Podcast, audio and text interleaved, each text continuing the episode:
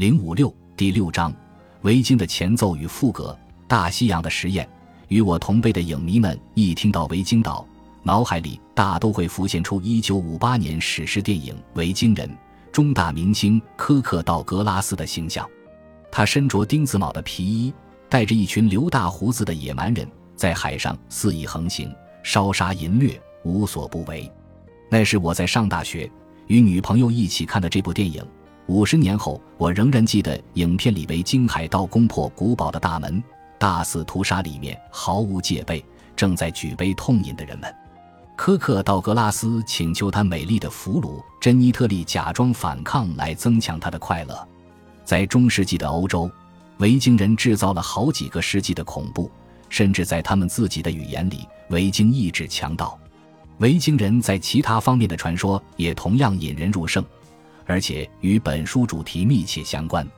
维京人不但是令人畏惧的强盗，而且还是农民、商人、殖民者和最早探索北大西洋的欧洲人。他们建立的那些据点命运迥异，在欧洲大陆和不列颠诸岛的维京人被当地人同化，并在形成民族国家的过程中扮演了一定的角色，比如俄国、英国和法国。文兰殖民地代表了欧洲人在北美最早的据点，虽然不久就被放弃了。格陵兰殖民地是欧洲社会最偏远的地方，存活了四百五十年。冰岛殖民地则在贫困和动荡不安的政治间挣扎了好几个世纪，最终一跃成为世界上最富裕的国家之一。奥克尼、舍德兰和法罗殖民地则没有遇到多少困难，便顺利地生存下来。所有这些维京人的殖民地都源于同一个祖先社会，不同的生态环境致使他们的命运迥异。维京人在北大西洋向西扩张，犹如一个意义重大的自然实验，就像波利尼西亚人朝太平洋东面扩张一样。在这一大型的自然实验中，格陵兰岛的规模相对较小，维京人在此遇到了另外一个民族——因纽特人。对于格陵兰岛的环境问题，因纽特人的解决方法与维京人截然不同。五个世纪以后，维京人从格陵兰岛上全部消失，把该岛又交还给了因纽特人。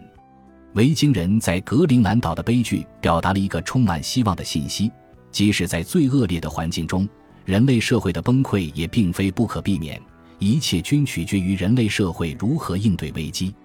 格陵兰岛维京社会环境崩溃的悲剧和冰岛对生态环境的苦苦抗争，与复活节岛、芒阿雷瓦岛、阿纳萨兹、玛雅以及其他前工业时期的人类社会所遭受的命运有相似之处。然而，格陵兰岛和冰岛之所以能够使我们深入地了解这两个社会所遇到的问题和为何走向崩溃，是因为他们的历史有文字可考，虽然只是片言之字。但也比那些前工业时期的社会什么都没留下来的强。阿纳萨兹人不是死亡就是流落他乡，幸存下来的复活节岛民全都被外人同化。但是大部分现代冰岛人仍然是冰岛第一批移民的直接后代，即维京男子与他们的凯尔特妻子的子嗣。尤其值得一提的是。现代的欧洲基督教社会是直接从维京人殖民的格陵兰岛和冰岛这些中世纪欧洲基督教社会发展而来，所以我们知道教堂的废墟、艺术和考古挖掘出来的工具具体为何物。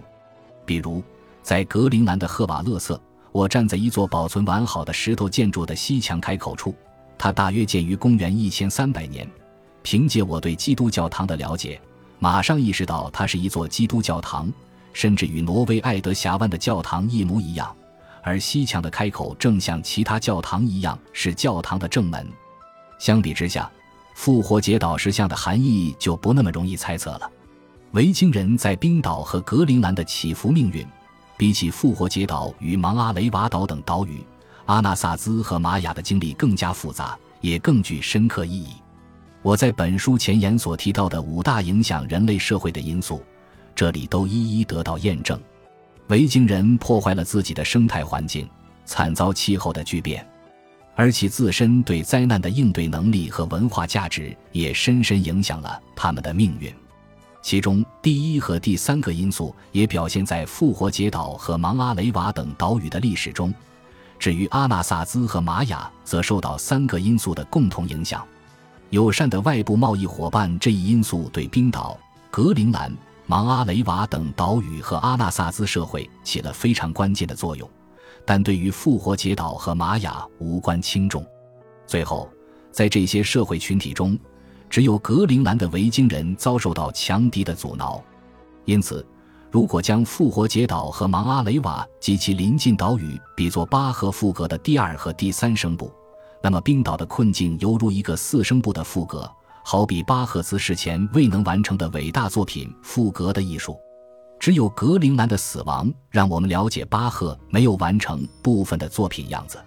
介于上述原因，我将在本章和下面两章中详述维京社会，